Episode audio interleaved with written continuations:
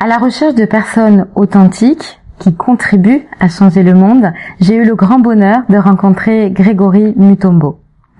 Un éveilleur de conscience, un leader spirituel comme on aimerait en rencontrer plus souvent.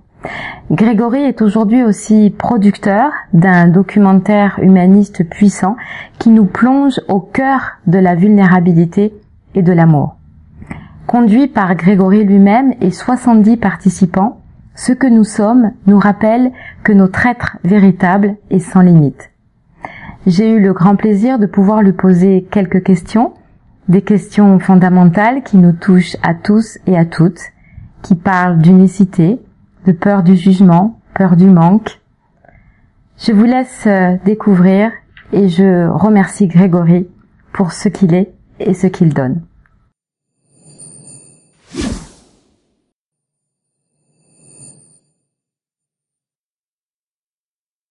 Grégory, bonjour. Bonjour Isabelle. Merci. Alors c'est euh, c'est voilà, la mise en œuvre est toujours difficile. Je suis bien sûr évidemment impressionnée euh, par euh, par cette personnalité. Donc euh, j'ai beaucoup de chance aujourd'hui parce que ça s'est fait euh, un petit peu sur le, le, le fil du rasoir, on va dire, entre entre deux projections du film de Grégory. J'ai le grand plaisir de pouvoir lui poser quelques questions aujourd'hui. alors, par où commencer? Tout d'abord, si vous n'avez pas la chance de connaître Grégory, je vous invite vivement à aller voir euh, qui est cet homme et de découvrir sa fabuleuse histoire. Aujourd'hui, l'interview c'est pas euh, le sujet. Euh, le sujet aujourd'hui, c'est vraiment de parler de cet éveilleur de conscience, de, de, de ce qu'il est devenu aujourd'hui et de ce qu'il transmet de ce qui nous permet à nous de d'évoluer et de s'élever. Alors, euh, quand Grégory parle, euh, tout ce qu'il dit, c'est des pépites. Alors peut-être qu'on l'intègre pas tout de suite, mais ce qui est sûr, c'est que c'est très important euh, de comprendre. Euh, en fait, oulala, je, je, je suis, ça y est, impressionnée. Tout à l'heure, j'ai dit à Grégory, ça serait sympa si vous pouviez nous donner deux ou trois clés. Et il m'a répondu oui, des clés pour ouvrir des portes qui n'existent pas. Bon, voilà, déjà d'entrée de jeu, ça pose le décor. Euh, c'est ça qui est extraordinaire. Alors Grégory, euh, euh, il y a quelque chose, il y a, trois questions en fait que j'avais envie de vous poser qui me paraissent importantes parce que j'accompagne des femmes à créer leurs projets et plus récemment des hommes d'ailleurs et souvent les peurs qui reviennent de façon récurrente c'est la fameuse peur du jugement et la peur du manque. Voilà. Et c'est ça qui souvent euh, bloque les gens pour avancer. C'est ça qui les empêche euh, d'exister de, quoi pleinement. Alors qu'est-ce que vous pourriez nous donner euh, comme clé par rapport à ça, euh, si c'est si tenter euh, des clés quoi? Alors j'aime beaucoup cette question parce que elle, moi c'est un aspect qui me qui me tient à cœur, c'est le, le, fait de d'oser s'affranchir d'un conditionnement initial pour accomplir, réaliser ce qui est, ce qui est au fond de nous, ce qui est, ce qui est cet appel intérieur, cet appel de, du cœur, de l'âme, peu importe le nom qu'on y met dessus. Euh, alors, ça veut dire quoi? Ça veut dire que effectivement, il y a une acceptation d'avancer vers l'inconnu. Quand on avance vers l'inconnu, bien évidemment, on ne sait pas de quoi euh, cette, euh, ce devenir est constitué. Alors, effectivement, il peut y avoir dans l'entourage des avis contraires euh, qu'on peut prendre pour des jugements. Il peut y avoir euh, dans l'intellect, dans le mental, l'idée que si j'avance dans l'inconnu, je vais manquer. On peut appeler tout ça le, le, le doute existentiel. Il euh, n'y a pas de, il a pas de secret pour euh, pour euh, comment dirais-je avancer dans l'inconnu sans sans ce doute-là. Il y a un aspect qui est fondamental, c'est la c'est la foi ou la confiance et qui elle ne se ne se, ne se développe pas en tant que, en tant que telle. C'est il faut observer les doutes, la peur d'être jugé ou la peur de manquer, et puis les mettre en quelque sorte en balance avec ce qu'on sent dans, notre cœur, ce qui, est ce, ce, cette force intérieure. Puis il y a un choix à faire. Quelle, quelle, quelle voie je vais choisir? Celle de la peur, du doute, de la crainte d'un lendemain euh, difficile, ou une voie de, de la pénurie du manque, ou celle de la foi, de la confiance, de ce que mon cœur, mon âme me dicte euh, d'accomplir. Euh, tant que on a l'impression que les deux voies sont équivalentes, que c'est ou l'un ou l'autre, ou c'est l'un avec l'autre, eh bien, il y a, toujours cette, cette, cette réticence à avancer. Alors, on parle de cette voie du changement. Beaucoup me disent, le jour où j'aurai plus de doute, le jour où j'aurai plus peur de manquer, j'avancerai. Sauf que ce jour-là n'arrive jamais. C'est en faisant ces pas que la peur disparaît. C'est en avançant dans cet inconnu que ce doute se dissout. C'est en se rendant dans cette cette cette cette, cette terre inconnue que euh, cette euh, toutes ces peurs existentielles disparaissent. Je dis souvent euh, tremble mais avance. J'ai peur donc j'y vais. Alors si il y a une clé à donner, c'est bah, c'est faire ce pas-là. Tant qu'on est dans l'attente de la disparition du doute ou de la peur, quand j'aurai plus peur, j'irai, eh bien, elle reste. C'est lorsqu'on franchit ce pas-là que la peur disparaît. Euh, J'ai écrit dans le premier livre, La symphonie des âmes, vraiment plein d'exemples, notamment lorsqu'on saute en parachute d'un avion. Quand on est assis dans l'avion, mais dans la tête, ça tourne dans tous les sens pour le, premier, le premier saut. On a peur effectivement de s'écraser, que le parachute s'ouvre pas, de manquer de, de manquer de soutien. Et c'est lorsqu'on se lance dans le vide qu'on voit à quel point l'univers eh bien, est bienveillant et nous soutient à chaque seconde, à chaque instant, à chaque seconde. Et toutes les peurs, là, elles s'évanouissent. Mais tant que ce pas-là n'est pas fait, eh bien, rien n'est possible. Ah. tout à fait. Donc c'est vraiment euh, oser faire ce premier pas. C'est oser. Être dans l'action. Voilà. Euh, il y a une notion que j'aime beaucoup, dont vous parlez souvent, euh, c'est la notion de responsabilité. Mmh. Euh, qui, j'aurais aimé que vous nous parliez un petit peu de ça parce que j'ai l'impression que tout repose sur ça finalement. Oui. Et, euh...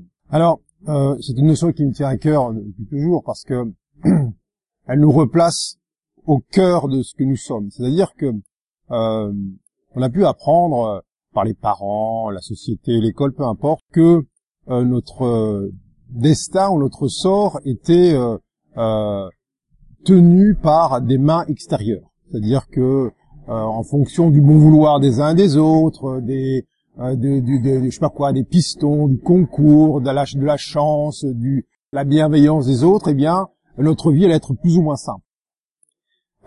Sauf que ça, c'est une vision erronée, c'est une vision séparée où on projette sur l'autre, eh bien, le pouvoir de détenir notre malheur ou notre bonheur, équivalent. En vérité, qu'est-ce qui se passe? Nous sommes des êtres de vibration, et donc la vibration qu'on émane impacte notre décor, notre univers. Alors elle est, elle est où là dans la, la responsabilité? Ça veut dire que lorsqu'on prend cette euh, on reprend cette responsabilité, c'est une sorte de d'action verticale. Verticale, ça veut dire que on dit ok maintenant stop, tout ce qui arrive dans mon existence, toute la la suite là des événements qui vont le euh, qui vont la consteller, eh bien, est la conséquence de ce que je vibre, de ce que j'émane.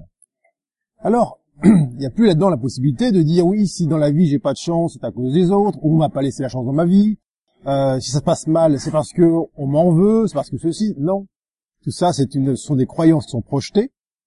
Alors bien sûr qu'on est dans un monde, euh, on va dire, euh, où il y a beaucoup de dualité, et que euh, lorsque l'on on, prend cette responsabilité-là. Ça ne veut pas dire que tout devient lisse et rose.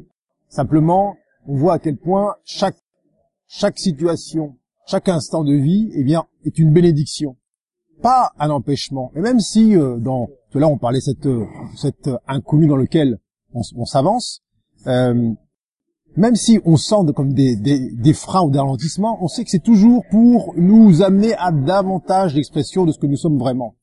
Alors, euh, euh, on pourrait croire que c'est une sorte de, lourdeur de dire tiens mais être responsable de tout. Mais en vérité c'est un soulagement parce qu'on sait que dans chaque minute de notre existence, tout ce qui advient, eh bien, est de notre fait, de notre volonté supérieure.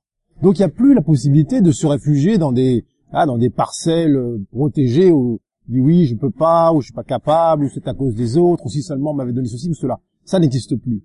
Donc euh, nous sommes responsables de tous nos manques, toutes nos carences, tous nos obstacles. Et donc, on sait que si on change l'ensemble des idées qui ont permis là la, la, la maintenue, la maintenance ou la persistance en quelque sorte euh, de tout cette euh, cette ce fatras, ces murailles, mais si on dissout ces idées-là, et on sait que on apprend ça dès le départ, dès le plus jeune âge, le jugement et la comparaison, euh, Eh bien, si on dissout ça, ça change totalement le décor. Alors, euh, plutôt que de dire oui, c'est lourd de les prendre, c'est au contraire, c'est un allègement. Et euh, j'en parle d'ailleurs dans, le film, euh, il y a une, séquence où je dis justement notamment que c'est les gens qui se disent être écrasés par le poids des responsabilités ne sont écrasés que par le poids de leur ego. Oui. Parce que ce dont on, parle ici n'a aucun poids, au contraire, c'est une légèreté totale, c'est un, c'est un, un soulagement absolu tout à fait. Et euh, du coup, ça me fait penser à cette, à ce, cette idée aussi de séparation et d'unité. Mm-hmm. Euh, euh, comment on arrive, comment on sait qu'on est complètement unifié quelque part, qu'on n'est plus dans cette euh, séparation, cette dualité permanente. Est-ce que c'est un état qu'on peut atteindre vraiment, ou est-ce qu'on va vers, ou est-ce que c'est quelque chose vers lequel on peut Alors, c'est déjà c'est notre état originel parce que en essence, nous sommes tous un en essence, on est tous un là. Tout ce qui nous, enfin, ce qui nous constitue là, qui est essentiel, n'a jamais été séparé. Là où on s'est pris un peu les pieds dans le tapis, c'est lorsqu'on a commencé à, se regarder avec la, distance, à voir des corps physiques différents, et euh, à installer de manière artificielle une sorte de, séparation mm. qui est fondée sur quoi? Qui est fondée sur le jugement. Je juge l'autre d'être différent, en plus, moins, trop, pas assez, etc. Donc, on peut remplacer le mot séparation par le mot jugement. Donc comment on sait en quelque sorte si cette unité est réalisée? Eh bien, c'est pas dire que on se prend là les uns pour les autres, qu'on se confond avec les autres. L'unité, c'est pas ça. L'unité, c'est l'acceptation de l'unicité de tous et de toutes. C'est qu'on reconnaît à, quel point cette création elle est multiple et que chaque parcelle de création est unique, mais que l'unité tient dans la reconnaissance globale de l'unicité de chacun. Alors, Là où l'ego est notre adversaire, si je puis dire, dans ce chemin de l'unité, c'est que lui, lorsqu'il voit une, unicité, il va la comparer avec la sienne. Il va la juger, soit euh, en valeur, soit en, intensité, alors que l'ego, dans son but originel, était simplement là pour servir de, pour ne pas pour confondre, se confondre en quelque sorte avec la forme de l'autre. Alors, euh, c'est assez simple finalement, et bien sûr que c'est un, processus. Euh, c'est très facile de dire oui, euh, je suis dans l'unité, je suis dans la, la, vacuité, la joie, mais on marche dans ce monde. Ce monde nous met à l'épreuve à chaque instant. Lorsque ça bouillonne dans tous les sens, ça pétarade, ça, ça klaxonne et ainsi de suite. Est-ce que le corps dont on dispose là, est-ce que lui, il vibre l'unité? Est-ce que dans chacune des cellules, c'est un mouvement d'ouverture, de, continuité, de, proximité euh, totale avec l'autre Pas forcément.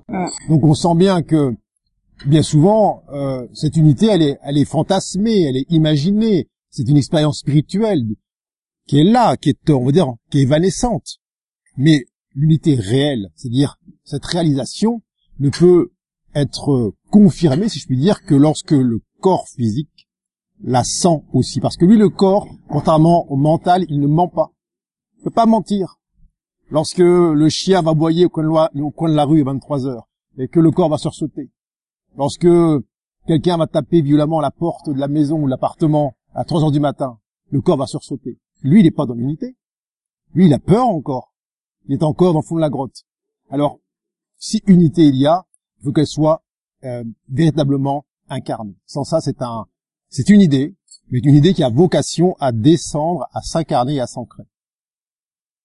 Merci. Euh, donc on va découvrir tout ça à travers ce documentaire donc que vous avez fait avec euh, Florence. Qu'est-ce qui vous a donné envie de, de donner cette intimité comme ça aux yeux du monde, de, de faire ce, ce documentaire? Bah, Déjà c'est un c'est un c'est assez inédit parce qu'on n'a jamais vu euh, on n'a jamais vu ce processus-là filmer l'intérieur sur une si longue durée avec un si grand nombre de personnes, avec une, authenticité de chaque instant.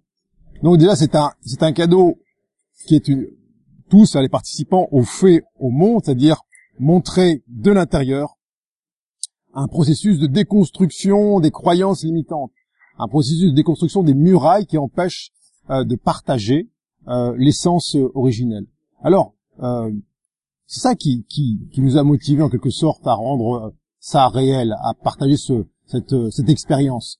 Parce que euh, le fait qu'il y ait différents, tout type d'ailleurs de, de, participants issus de toutes sortes de milieux, ça montre que euh, ce dont il est question, cette, cette retrouvaille avec soi, n'est pas réservé à une élite spirituelle, à des gens qui auraient cheminé pendant 40 ans ou qui auraient lu toute la littérature euh, euh, religieuse, spirituelle, tout, ce qu'on veut. C'est c'est vrai pour tous et toutes, hommes, femmes, jeunes, vieux, tout ce qu'on veut. Alors c'est ça que ça montre. Ça montre que cet euh, état de grâce, il est là, disponible pour tous et toutes, dès lors que l'on veut bien le, le demander. Le demander, c'est quoi? C'est c'est pas je demande la grâce, c'est je demande à voir tout ce qui en moi m'empêche de faire l'expérience ici et maintenant de ce que je suis. C'est pour ça que le, film s'appelle Ce que nous sommes. Mm. Parce qu'on a besoin, c'est un besoin vital de sentir ce que nous sommes. On sent très bien ce que nous sommes pas quand on est dans cette cette négociation permanente dans euh, sociale et faire bonne figure et jouer ses rôles. Ça, on le sent bien, on, sait, on a appris à le faire très bien. Mais faire acte de vérité, là, euh, qui se qui se donne ça Qui s'autorise ça? Tout à l'heure, on parlait d'ailleurs du, jugement. Pourquoi euh, les humains rechignent à faire acte de vérité? Parce qu'ils ont ils ont peur que cette vérité soit jugée. Ouais, c'est ça. Par les uns et les autres. Mais pourquoi ils ont peur qu'elle soit jugée Parce qu'ils ne la connaissent pas. S'ils s'ils se reconnaissaient, s'ils sortaient du déni, ils verraient à quel point cette vérité est pure lumière, pur amour. Comment pourrait-elle être jugée? Et quand bien même, quand bien même on porterait un jugement cette lumière que nous sommes, et après? Quelles conséquences ça Quel pouvoir a le jugement sur la lumière elle-même? Quel pouvoir a le jugement sur l'amour lui-même? Aucun. Il faut aller plus loin en fait, c'est se dire et après qu'est-ce qui se passe? Donc euh, qu'est-ce qui se passe? Quelqu'un a porté un jugement sur soi et alors? Sauf à être d'accord avec ce jugement, quel pouvoir ce jugement a? Il n'en a aucun. Si on attend que le monde autour de soi euh, nous valide dans ce que nous sommes, nous reconnaisse pour ce que nous sommes, mais ça n'arrivera jamais. Ça doit venir de l'intérieur, et peu importe si autour de soi ça applaudit, ou ça lance des cailloux, ou des tomates. C'est un détail dans l'histoire. La connaissance de soi, elle est bien sûr qu'on a aussi, encore une fois, été éduqué à chercher la validation dans l'œil de la mère, du père, du professeur, et ainsi de suite. Euh, pensant que si cet être-là extérieur euh, nous regardait avec euh, avec bienveillance, eh bien, ça allait nous permettre d'avoir plus de place, plus d'amplitude. Mais c'est un c'est un leurre. Euh, et on voit à quel point ça mène au déni de soi. Alors bien sûr que il y a un temps, un temps fondateur, on doit sortir cette recherche de, de reconnaissance extérieure. Tant que soi-même, on n'a pas goûté euh, à sa valeur originelle, c'est-à-dire ce qui est absolument incorruptible, incompressible, eh bien oui, on sera dans cette frénésie, cette quête de d'une validation extérieure, d'une sorte, une sorte de de, de, de oui de, de, validation qui viendrait du dehors. Et ça, c'est bien sûr, c'est c'est demander à, à, attirer à soi toute la toute la, la puissance du jugement. Il mmh. faut apprendre à s'auto-valider et, euh, et, et s'aimer déjà. Alors c'est désapprendre le jugement. Donc on a vu euh, beaucoup de choses, la responsabilité, euh, la notion d'unicité, euh, la peur du jugement. on a fait déjà évoqué pas mal de, recettes, si je puis dire, pour pour s'élever, évoluer. Et j'ai envie de te demander, Grégory, toi aujourd'hui, est-ce que tu as l'impression encore d'apprendre des choses, ou est-ce que comment toi tu, évolues par rapport à tout ce que tu sais déjà? Est-ce que est-ce tu as l'impression que tu es encore en quête de quelque chose? Ou est-ce qu'à un moment donné on se dit bon ben ça y est, euh, je suis? Alors c'est cocasse que j'en ai parlé hier soir pendant la ensuite à la à la projection de euh, du film notamment cette question-là où euh, certains se, se, se disent ça y est je suis arrivé c'est le, meilleur le meilleur moyen là pour euh, faire marche arrière. Euh, alors, je vais pas dire que c'est une quête, mais c'est un c'est un mouvement continu. Un mouvement continu, c'est c'est un mouvement d'expansion continue, c'est un mouvement d'amour en expansion. Euh, ça veut dire quoi concrètement? Ça veut dire que poser la question de l'apprentissage. C'est plutôt une sorte de désapprentissage pour moi. C'est désapprendre euh, qu'on a dit juste avant avec les enfants, c'est désapprendre cette euh, imprégnation euh, qui date encore une fois de la nuit des temps et qui s'est euh, inscrite dans les cellules du corps. C'est quand j'ai souvent parlé de cette euh, cette, euh, cette élévation spirituelle de la matière, c'est réapprendre donc désapprendre à ce corps euh, l'idée même de la séparation avec la source. Donc bien sûr avec les autres, ça va de soi. C'est pour ça qu'on ne peut pas se, se mentir, on ne peut pas se raconter des histoires, ça y est, je suis arrivé. Mais est-ce que ton corps, dans chacune de ses cellules, sent cette reliance pleine, entière, totale, irréversible, absolue, avec sa source originelle? Est-ce que il n'y a pas encore des endroits de ton corps ou le corps tout entier qui crie euh, j'ai peur de mourir, j'ai peur de vieillir, j'ai peur d'être invalide, j'ai peur de ceci. Bref, qui dit tout sauf c'est ok l'immortalité. Alors, euh, donc on voit bien que c'est une c'est une une fantaisie de l'ego spirituel en l'occurrence. Il va se déclarer ça y est, je suis réalisé, ça y est, euh, pour moi c'est bon. Ça n'a aucun sens. Si si la, la source elle-même va chisser sur ce genre d'argument, mais tout l'univers disparaîtrait d'un seul coup. C'est un un mouvement de de d'apprentissage permanent, un mouvement, c'est une danse permanente à l'infini. Ah qui, qui pourrait se dire à un moment donné, ça y est, pour moi c'est terminé, pour moi ça s'arrête. Alors évidemment que c'est un, c'est là le signe euh, d'un orgueil aveugle. Il faut voir autour de soi, mais c'est en même temps c'est une grâce, c'est une grâce totale de désapprendre à chaque seconde, à chaque instant, tout ce que euh, nos ancêtres ont pu prendre pour vrai et qui les a conduits à croire que l'autre était dangereux, que l'autre avait le pouvoir de juger, d'amoindrir, de blesser à l'infini. Lorsque on sent là, jusque dans nos cellules corporelles, se dissoudre par cette alchimie toutes ces idées erronées, elle est là la grâce. Et on sait que, ben oui, ça se poursuit de plus en plus. Et quoi? On sait que ce corps n'étant pas séparé des autres, même si euh, là, en apparence, il est séparé, chaque fois que pour soi on accomplit cette œuvre alchimique, eh bien, elle résonne chez les autres.